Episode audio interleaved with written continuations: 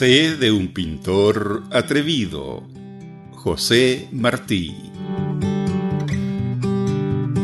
Sé de un pintor atrevido que ríe y pinta contento sobre la tela del viento y la espuma del olvido. Yo sé de un pintor gigante, el de divinos colores, puesto a pintarle las flores a una corbeta mercante. Yo sé de un pobre pintor que día a día mira al pintar el agua ronca del mar con un entrañable amor.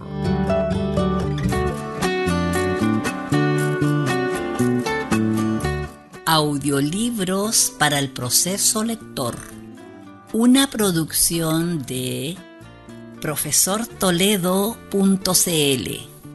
Si le gustó este podcast, compártalo en sus redes sociales y visite mi página web, profesortoledo.cl. Muchas gracias por su atención.